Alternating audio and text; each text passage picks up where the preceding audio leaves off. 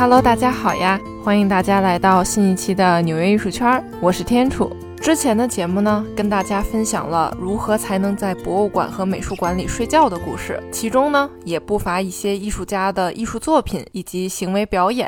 哎，这就提到了行为艺术。那提到行为艺术的话，你脑袋中蹦出来的关键词是什么呢？我总结了一下身边朋友和网友们的第一反应。脱光光、自虐、挑战身体极限，完全看不懂。今天的纽约艺术圈就带你看看艺术家的身体极限挑战都有哪些。首先，我们不讲那些自虐的行为艺术家，我们先来讲讲把自己的身体交给别人，让别人掌控自己身体的行为艺术家们。一九六五年，三十三岁的小野洋子以自己的身体作为媒介，进行了一场名为“切片”的行为艺术表演。在纽约卡内基音乐厅中呢，他跪在舞台上，身体前放着一把剪刀，只是很简单的跟台下的观众说：“啊，来吧，剪掉我身上的衣服。”于是呢，观众就一个一个轮流上台，用剪刀剪下他衣服的碎片。那当然了，对于参与这项行为艺术的观众们也是有规定的，就是你用剪刀剪下来的这个布料的大小，并不能超过一张明信片的大小。尽管有这样的要求，但随着上台的人数越来越多，小野洋子身上的衣服就越来越少，裸露的部位呢也就越来越多。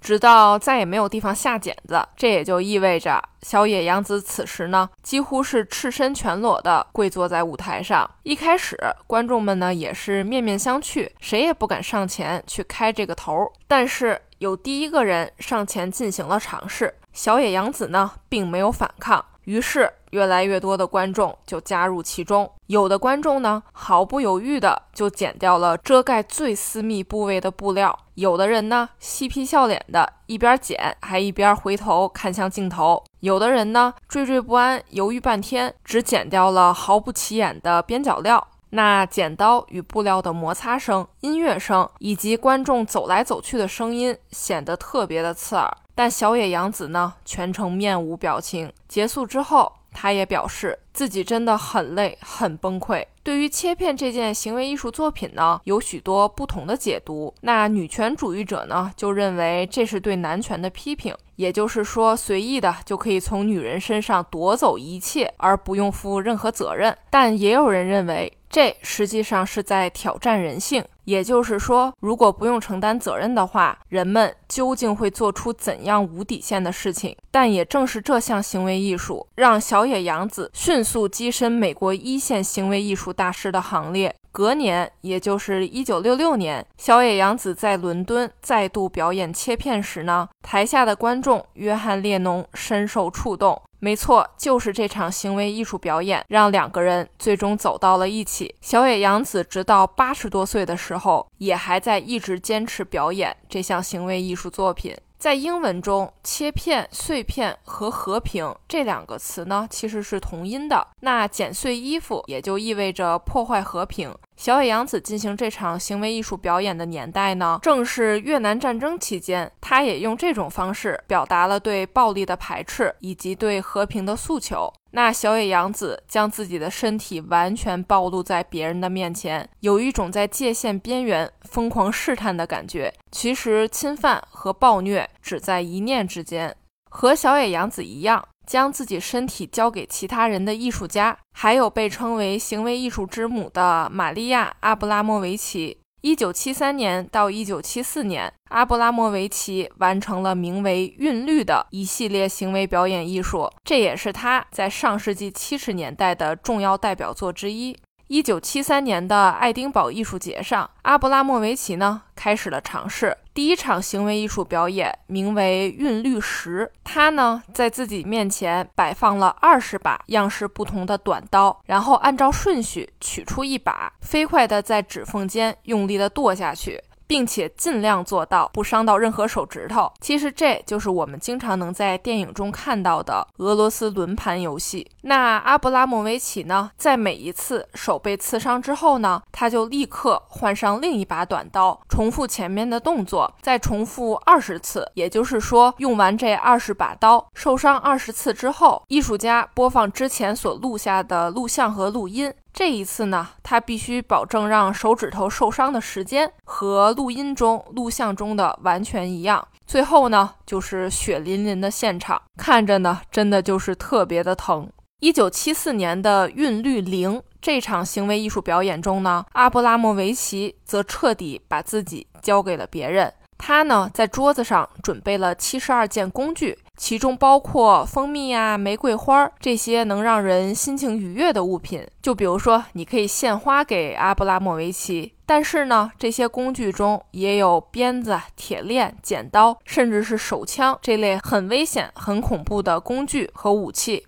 阿布拉莫维奇表示呢，观众可以任意对他去使用这些工具，而并不用承担任何的责任，并且为了让自己无法反抗，他呢也对自己进行了局部麻醉。在表演一开始的时候呢，人们只是在他身上简单的画画画，把饮料倒在他身上，撑死了，用剪刀剪开他的衣服。但后来，当人们发现阿布拉莫维奇根本无力反抗的时候呢，行动就变得更加大胆。了有人用绳子把他给捆起来了，刀子呢划在他的身上，有人甚至用玫瑰花的刺儿扎在他的肚子上。那最后呢，有的观众甚至直接用手枪抵住了他的头。阿布拉莫维奇顿时充满了恐惧，泪水哗的一下就出来了。但是因为麻醉药的作用呢，他挣扎都很难挣扎一下。直到旁边的观众惊恐地夺下了这位观众手中的枪，这一恐怖的瞬间才算结束。那六个小时过后，当画廊宣布表演到此结束的时候，阿布拉莫维奇的身体呢也慢慢的恢复了知觉。但是当他能够移动自己，并且慢慢走向人群的时候，人们呢轰的一下就散去了。纷纷逃离，害怕遭到报复。当然了，也根本就没有办法直面他。此时呢，人性的复杂暴露无遗。阿布拉莫维奇也表示，这次的经历让我发现，一旦你把决定权交给人们，那么你离死亡也就不远了。在阿布拉莫维奇的行为艺术中呢，他不断挑战着生理与心理的双重极限，用自己的身体去探索物质和精神的界限。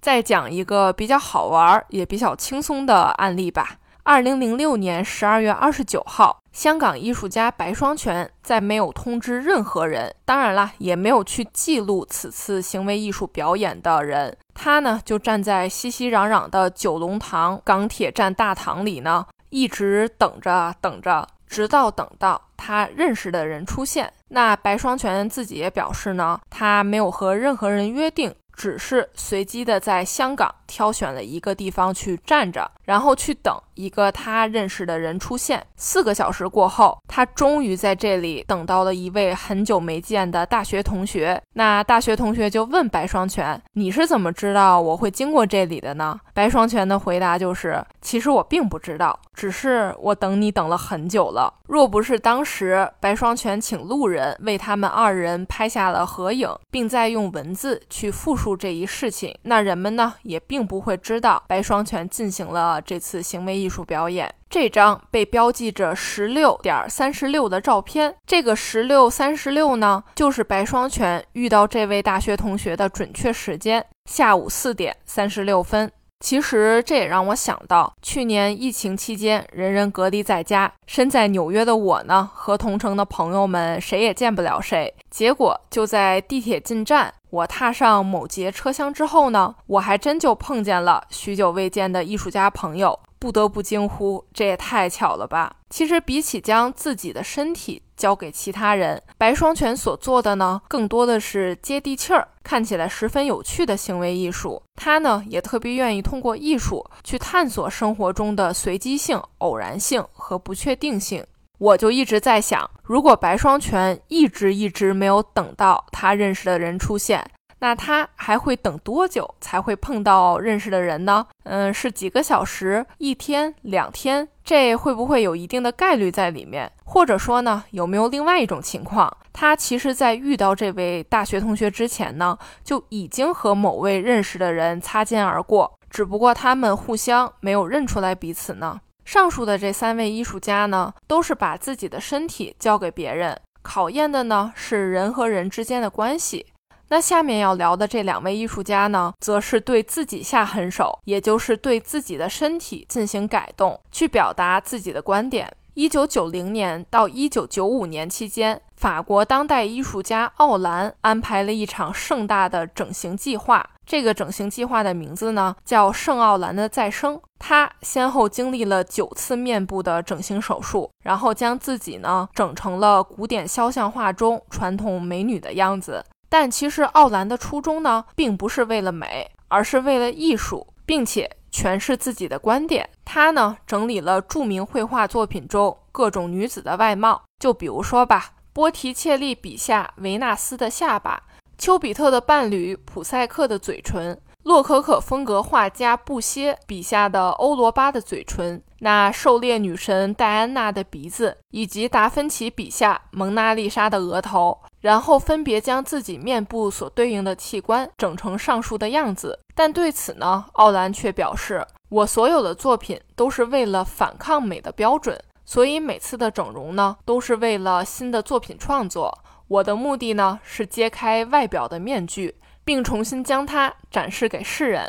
他呢，也找到愿意为他动刀，并且呢，能够将手术全程通过电视转播到世界的医生。于是，这一连串的手术活动就通过电视转播，在包括纽约、东京、巴黎等等的世界许多城市播放。手术室呢，也区别于往日的样子，被奥兰呢布置成了演播厅。每一次整形开始，奥兰都会穿着华丽的服饰，以各种表演进行开场白，比如说大声朗诵诗歌、现场播放音乐，并且带入精心设计过的舞蹈。在手术进行过程中呢，奥兰只会进行局部麻醉，他的脑子呢是全程清醒的。从影像资料中我们可以看到，外科医生呢从他的身体上取出油脂，然后用注射器注入他指定的面部上的位置，就比如说眼皮的上面、颧骨的下面。以及丰满上嘴唇，但是他在现场控制着气氛，包括解释手术的项目、回答公众的问题，甚至拿着道具去进行表演。那手术室呢，已然变成了表演场以及公开辩论的场合。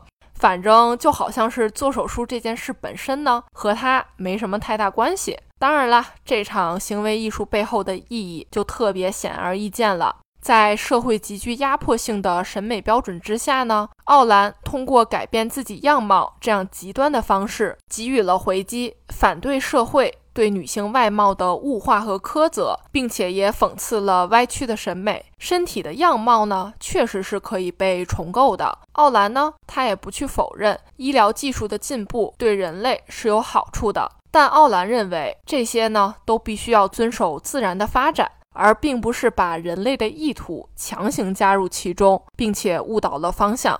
二零零八年八月八号，中国行为艺术家何云昌做了一个在医学上完全没有必要的手术。他呢，取出了自己左边的第八根肋骨之后，邀请母亲和几位女性朋友分别戴上这根肋骨制成的项圈，分别合影。其实大家也都能猜到了，因为在圣经故事中，上帝趁亚当熟睡之时呢，从他身上抽出了一条肋骨，以此创造了夏娃，从此去繁衍人类。所以从此也就有了男人身上少了条肋骨，女人是男人的肋骨的这些说法。当然啦，他并不是很强势的跟女性朋友们说。啊！我现在马上就要去割肋骨了，你们呢？之后都得跟我合影啊！何云昌呢是自己做了这个决定，在做完手术后，经历了疼痛，并且最终恢复之后，才去小心的询问身边的女性，邀请她们成为作品中的一部分，可以说是真的特别尊重女性的想法。那当然啦，你可能会说。这也不是没事闲的嘛。其实呢，何云昌做过的大部分行为艺术表演呢，还真就是没事闲的。他呢，还有如下一系列的骚操作：连续注视一万瓦灯光六十分钟，被迫让自己的视力下降，把自己呢浇筑在水泥空间中二十四小时，连续和一百个人进行摔跤比赛，全程持续六十六分钟。用身体抵挡一点二五公斤火药的轰然一击，把自己挂在吊车上，试图用自己的血将一条河切成两半。这些是不是听起来就特别特别的疯狂？二零零六年秋天，在行为艺术作品《石头大不列颠漫游记》中呢，何云昌在英国东海岸的一个地方随意捡了块石头，然后拿着它围绕大不列颠岛绕行一圈，最终将石头放回原处，旅行历时一百一十二天，行程大概是三千五百公里。何云昌呢，也给出了他对行为艺术的理解：一个人呢从桌子上跳到地上，这可能是小孩子的游戏；那一个人从十楼跳到地上，这就是自杀。但如果一个人反复的从桌子上跳到地上，这可能就是行为艺术。何云昌呢，也曾把自己形容成水里的鱼儿、天上的飞鸟，甚至是地上随风飘扬的植物。他呢，真的是并不在意自己的肉身，觉得这只是皮囊，是外在。还记得前一阵特别火的一个短视频吗？就是禁闭挑战游戏，在一个封闭的房间里待三十天，完成挑战就能获得一百万的奖金。那其实网友们都调侃了，这也太小瞧我了吧！别说一个月，我可以在里面躺到天荒地老，还真就怕奖金不够我拿的。不过，当你真正置身于一个完全封闭的环境里，根本就没有办法掌握时间的流逝，时间呢，也就成了一种让人难以承受的折磨。当然了，我看网上的挑战者呢，最多也就能坚持个三天。大部分呢，连二十四小时都没有办法超过。下面要聊的就是提到行为艺术，你可能会最熟悉的方式，就是比如说把自己关起来多少个小时、多少天、多少个月，甚至是一整年。其中一位你必须要知道的艺术家，就是美籍华裔艺术家谢德庆了。他最为人所知的，便是从一九七八年到一九八六年间五个一年的表演。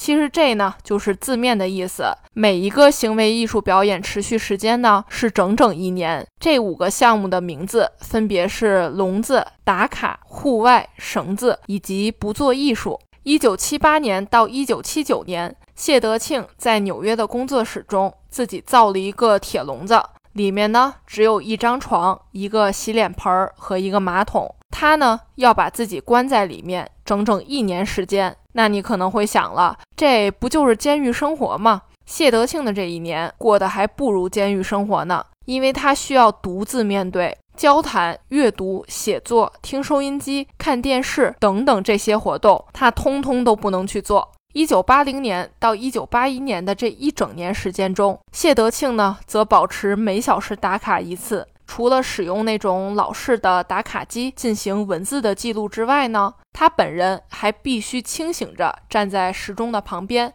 拍下一张照片作为辅助证明。一天打卡二十四次，一年呢就是八千七百六十次。这也就意味着谢德庆在这一整年时间中无法睡超过一小时的觉，他的生活呢也被整整齐齐地按一小时作为间隔划分开来。这件作品的展览现场总是特别的壮观，在画廊空间四周的墙壁上呢，一共三百六十五列，每一列呢都是打卡记录表，外加二十四张照片。远远看过去呢，其实每一张照片都差不多，可能最显著的变化只有照片上谢德庆不断变长的头发和胡子。这么一圈看下来，真的是有一种特别强烈的压迫感。当然了，人无完人，谢德庆在这其中呢，也有失控和打卡失败的情况出现。当然，这些也都被如实的记录了下来。一九八一年到一九八二年，谢德庆呢，就像流浪汉一样居住在室外。尽管纽约夏日的酷暑和冬日的严寒真的是特别的折磨人，但他呢不能进入任何的建筑物，什么地铁呀、火车呀、汽车、轮船、洞穴，甚至是帐篷都不可以。这么说来，这样的生活呢，还真的是远不如流浪汉舒服。他呢就在河边洗头，在垃圾堆里翻吃的。可能唯一被迫进入建筑物的情况呢，就是被警察给抓起来了。一九八三年到一九八四年，谢德庆和另外一位女性艺术家在腰间用一条长八米的绳子绑在了一起。那这两个陌生人呢，必须共同生活一整年，但他们之间不能互相接触。那吃喝拉撒睡、社交活动、上课、打工、看电影，他们之间的距离最多最多只有这八米。就比如说吧，女性艺术家在化妆，谢德庆呢就得端个凳子在旁边坐着等着。那谢德庆去工地干体力活打工赚钱呢，女性艺术家也必须得和他一起去。据说这场为期一年的行为艺术结束之后呢，这两个人都处于极端厌恶彼此的状态。之后呢，他们也再也没有联系过。